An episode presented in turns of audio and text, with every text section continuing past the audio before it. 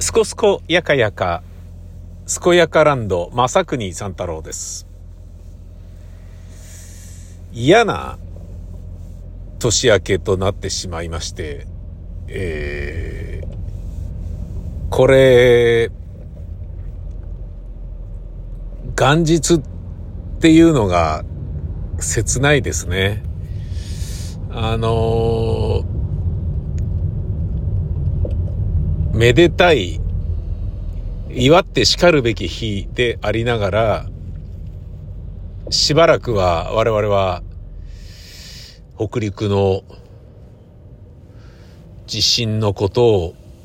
えー、こう思い出しますし、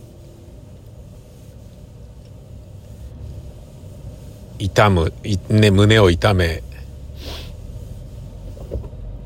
えー、祈りを捧げっていうことに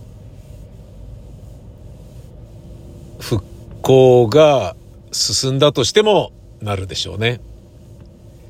という先の話はともかく今の段階でも非常に、えー、切迫した状況が現場を、えー、覆い尽くしていてその、無力感が強い、えー、我々は、なんかこう、もやもやと、情報のキャッチアップだけ必死にやろうとしている。そんな具合ですよね。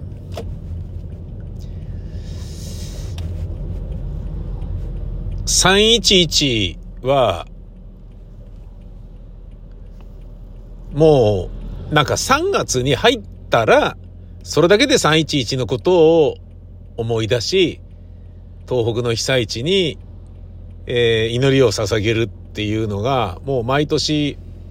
僕の中ではありますけれど、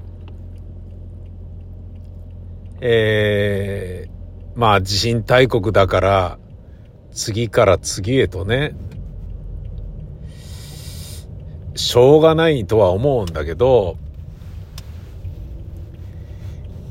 熊本地震のことも忘れてる人は忘れてるもんね。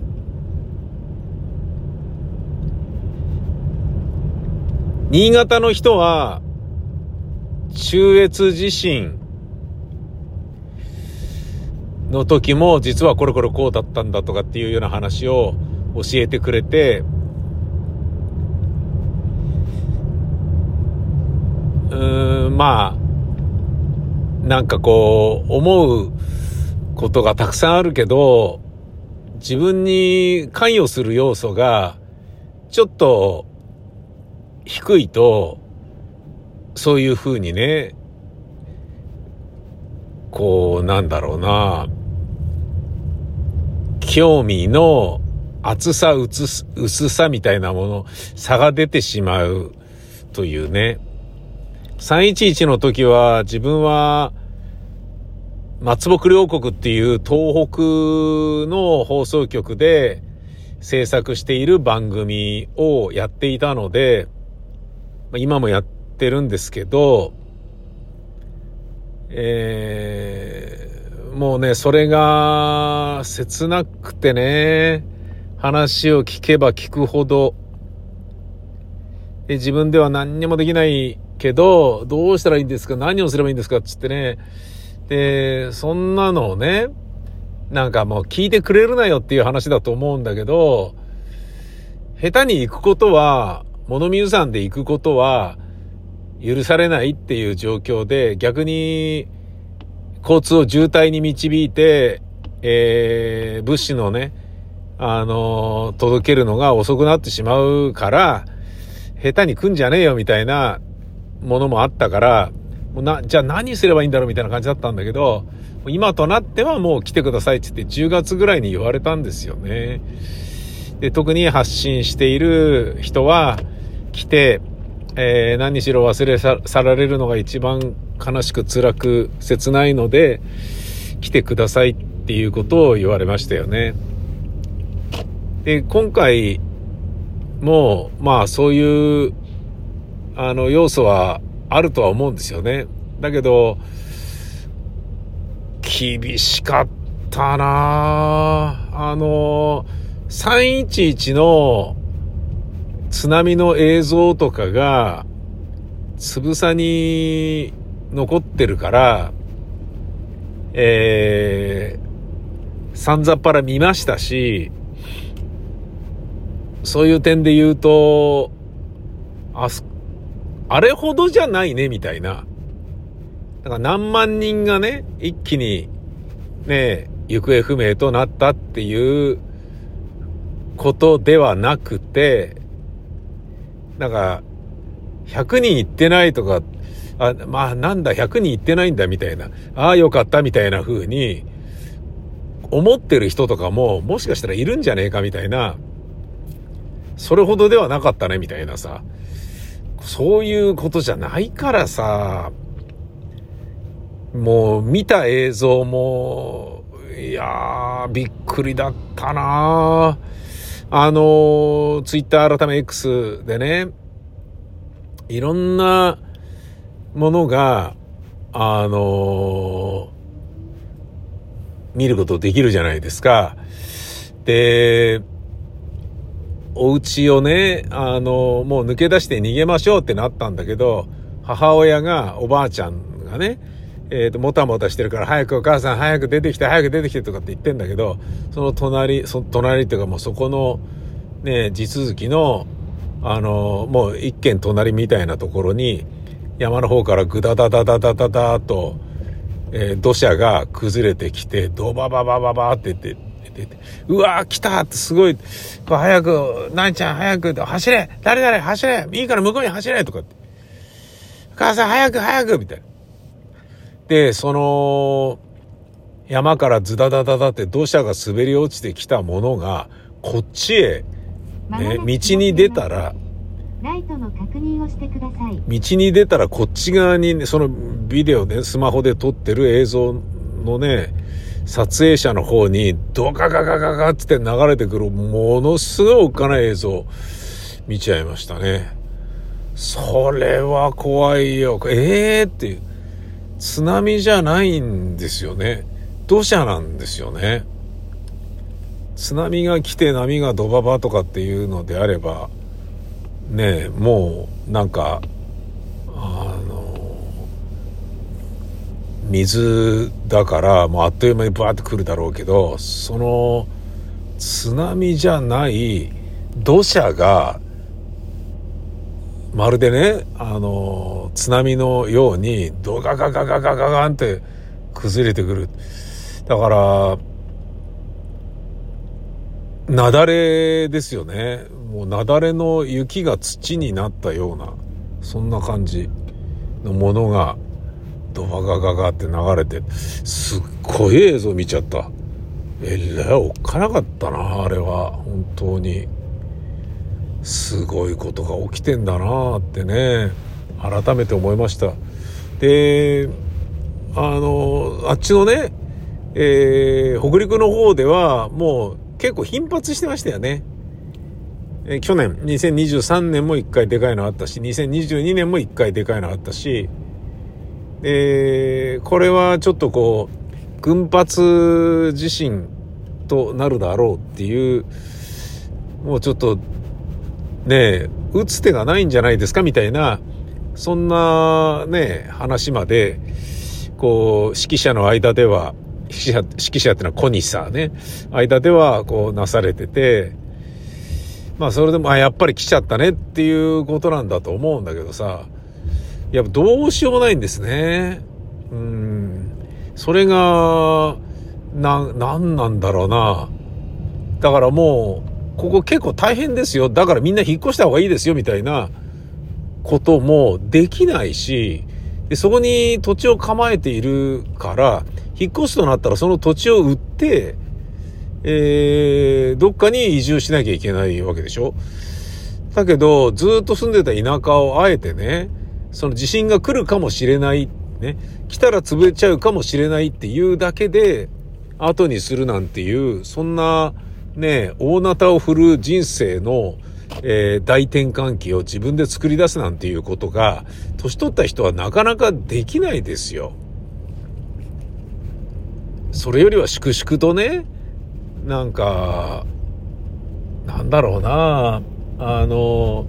まあ、地震があったとしても、えー、ダメージをね、少しでも少なくする形で、えー、楽しく生きていこうっていう考え方に当然なりますよね。だってさ、じゃあどこに引っ越すのって言った場合に、日本国中、ね地震が絶対ないっていう場所はないから、どこ引っ越したって同じでしょみたいなこと考えたら、引っ越しようがないっていう考え方もあるから、それは、ちょっと、しょっぱいよね。うん。だから、どうすればいいんだろうっていうね。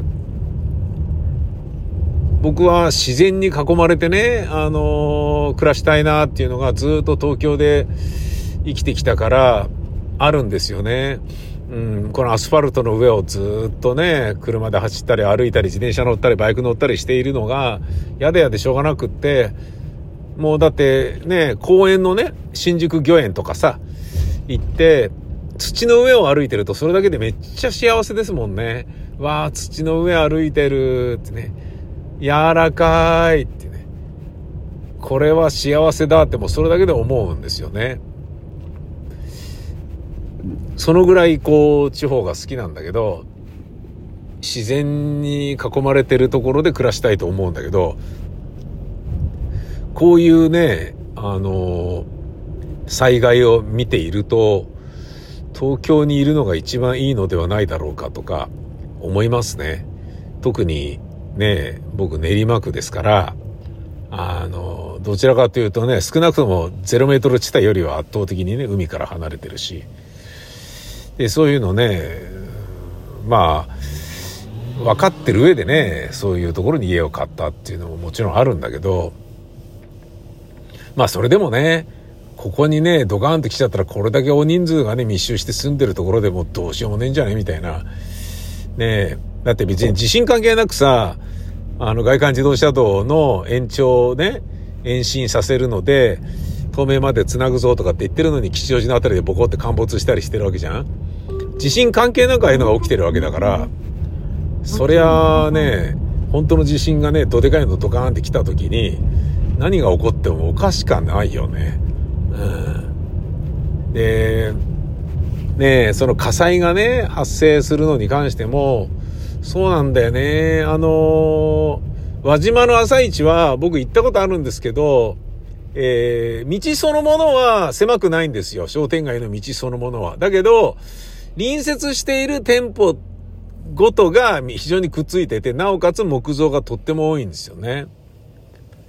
で、燃えたら一気にバッと広がっちゃったっていうのが、あちゃちゃちゃちゃなんだよね。あちゃちゃちゃちゃっていうのは、あの、車がえー、生き返るぐらいの商店街なんですよ。でもまあ、車はほとんど走ってないですよ。朝一の時はね。僕そこバイクで行ったかな。うん、あ、こんな広いとこなんだ、みたいな感じ。だけど、えー、そのね、輪島の朝市以外のところで、東京とかだと、そんなに広い道に面していない住宅地もたくさんあるでしょで、それはもう燃えちゃったら、もうどうしようもないよね。救いようもなくバンバン燃えてしまうだろうなっていう。僕はあの、芝居でね、歩通り6番の柱がないのでという芝居書きましたけど、家を作るにあたり、えー、セットバックっていうものを、あの、強いられるケースが東京だとある。セットバックっていうのは、もともとね、あった土地を買い上げる、建て直すとする。で、その、接道しているね、接している道が、指定道路の場合は、まあ、指定道路じゃなくても、中心線から2メートル下げて、じゃないと家を建てられないっていうのが建て直す時の決まりなのね。それをセットバックしなきゃいけない。つまり、道がめっちゃ狭い状態で、えー、その土地を買っても、建て直すとしたら、必ず中心線から2メートル下げなければいけないのね。それによって、どんどんどんどん建て直すことによって、道の幅を4メートルの指定道路にしましょうってことなのね。で、なんでそうなのかっていうと、4メートルないと、救急車とか、あのー、消防車が入ってこられないからなんだよね。で、その消防車が入ってくるために、入っていけるように、そういうふうにしましょうってことなのね。で、セットバックした分っていうのは、その道として献上しなきゃいけないから、まあ、取られちゃうってことなんですよ。でも、それも決まりだから、そうじゃないと、ね、建築確認が取れないんで、建築確認が取れないってことは、それだけ、ね、えー、ローンを下ろすことが無理なので、都市銀行からは少なくとも金借りられないですよね。で、建築確認が取れてない物件なんだから、その、なんだろうな、えっ、ー、と、建てるにしても、新築としてそれを建てることができないわけですよ。で柱一本だけ残して、改築っていう形でセットバックの部分を、あの、献上しないで建て直すっていうやり方を取る輩もたくさんいて、で、そういうのを、えー、良くないことなのに大工が、いや、うちで改築ってことでやりましょうよ、みたいな。えー、柱一本残せば改築だから、セットバックしなくて済みますよ、とかって、広いうち作れますよ、とかって言って受け負っちゃう大工とかがいるわけだよ。で、その大工は、まあ、儲かるけどね。だけど、ほぼ、ほぼ立て直しているにもかかわらず、えー、柱一本で残ってたから、それは、ね、新築ではなく改築っていうことになって、セットバックしなくて済んでっていうことになると、そこがボトルネックとなって、消防車が入ってこなければ、来られなければ、その奥の、えー、家とかは、セットバックしてても、目の前の、ね、もう一番入り口のところで、セットバックしてないから入っていけないですみたいな感じになっちゃうとさ、もう腹ほらひれはれですよね。炎症が防げないってことになっちゃう。そういうことが、あの東京だったらいっぱいあるから、輪島の朝市の場合は、確かに、隣同士はくっついてんですよ。だけど、それ商店街だから、当然憲兵率とかっていうのも多分100%ぐらいなんですよね。100%ってことは土地全部に、あの、建物建ててもいいわけですよ。駅前なんていうのは憲兵率100%。で住宅街のお家だと50%ぐらいですよね。で、それが田園調布みたいなところになると30%ぐらいでね、お庭をちゃんと広く取らないとダメですよみたいになってたりするんだけど、そんなのはごく一部で大抵は50%ですよね。住宅街は。だけど、駅前の商業地域とかになると100%なので、もうびっちり立ってるわけだよね。で、その輪島の朝市も多分100%だと思うんですよ。びっちり立ってるから。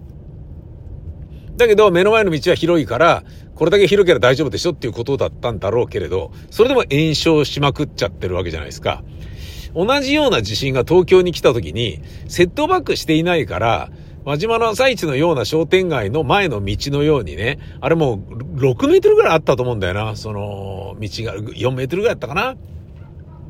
そんな広い道に面していないのが東京の住宅街だから、なおかつ、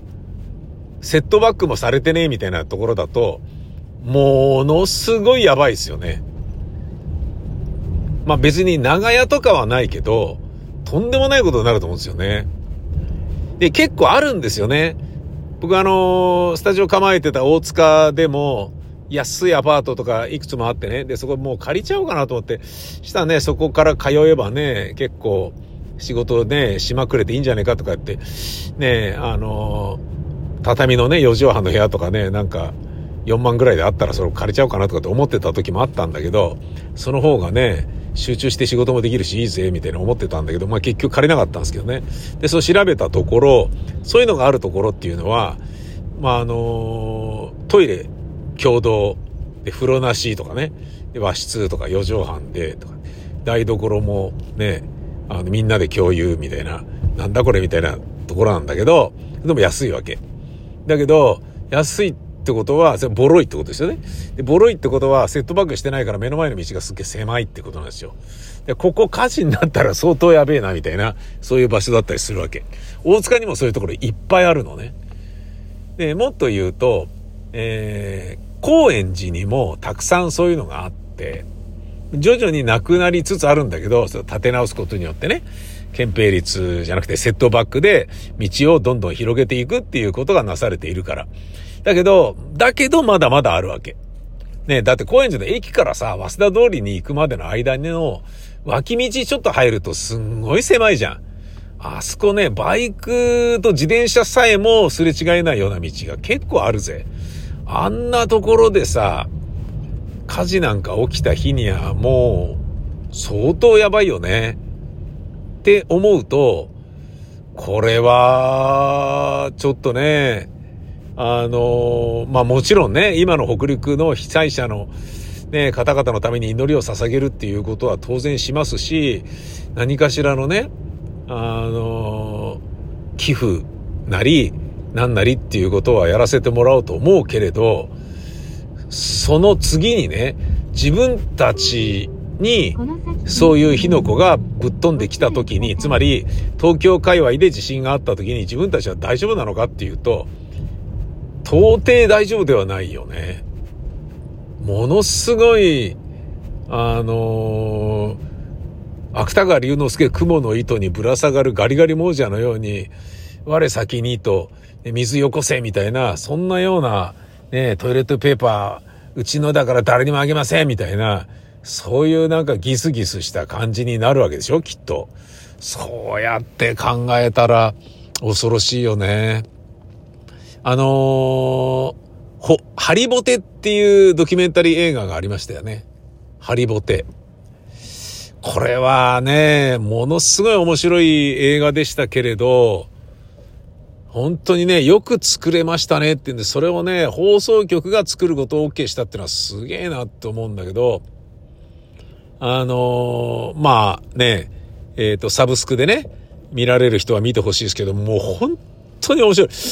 こういうものを見なきゃダメだよ、我々はってね。で、これはテレビでは放送されないだろうから、こそ見なきゃダメだよなって。で、結局そのハリボテ作った監督は、あのー、報道の人間だったんだけど、チューリップテレビだったかな？北陸の。で、その会社をね、とある事情で辞めるんですよ。で、それもハリボテ見てもらえればわかるんだけど、涙流しながら辞めるんですね。その、今までね、えー、正義のためにやってきたことが会社から評価されないっていう流れになっていって、結果、辞めますっていうふうに会社を辞めるんだよね。放送局を辞めるんだよね。辞めた後にそのドキュメンタリー映画の監督になるわけ。で、もうその時点で、ああ、やっぱそうかっていうね、あのー、テレビ局でちょっとね、目立った形でチームプレーじゃなく、正義を貫く、真理を貫く勇気を持ち続けて動き続けた人は、出る杭としてバシッと叩かれて、首ではないけど、首に近いような扱いを受けて、自分で辞めますっていう道を選ばざるを得なくなっちゃう。そういう感じの流れだったんですよね。もう悔しそうな、ハリボテの最後でね、その辞めることを泣いて語るんだけど、悔しそうなね、ええー、っていう、なんだよこれって、本当のね、本当にハリボテじゃねえかよっていうことが、そういうことかっていうのをすごい思い知らされる映画なんですけどね。その映画の、えー、監督をやられていた方が、そのチューリップテレビをやめて、えー、SNS で、あの、いろんなものを発信してるんですけど、今回も、あの、当然ね、がっつり被災者の当事者ですから、えー、いろんなことを発信してるんですよ。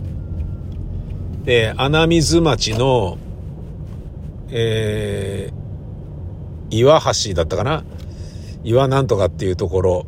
の町が、えー、70人の被災者が孤立して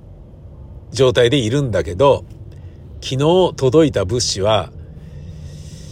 毛布が10枚とカップラーメンが4個だけでしたつって。そういうつぶやきとかが、その監督がしてるわけ。ええー、完全孤立してるのに、毛布が10枚とカップラーメンが4個だけ？そりゃねえだろう。そもそもさ、ガス生きてんのかよってことで、お湯なきゃ食えねえんじゃねえの。水出てんのかとかもうわけわかんないよね。だもう本当にね、漂流したあの、無人島でね、火を起こして、まずお湯を沸かしましょうみたいな、そういうところから始まんのか、これ、みたいな。そんな、レベルの話になってるみたいで、ゲゲゲゲゲ。だまあ、あの、311の時もそうでしたけどね、石原軍団がさ、あの、炊き出しとかに行くんだけど、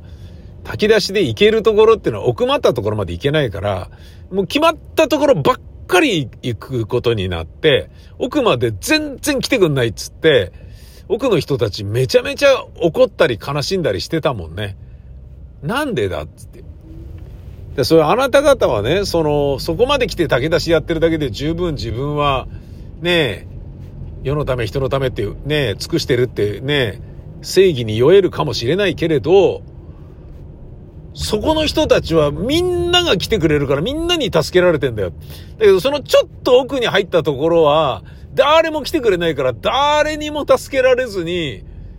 飢えてるんだよっていう。もう寒さに震えてるんだよっていう、そういう、なんだろうな、あのー、支援格差がね、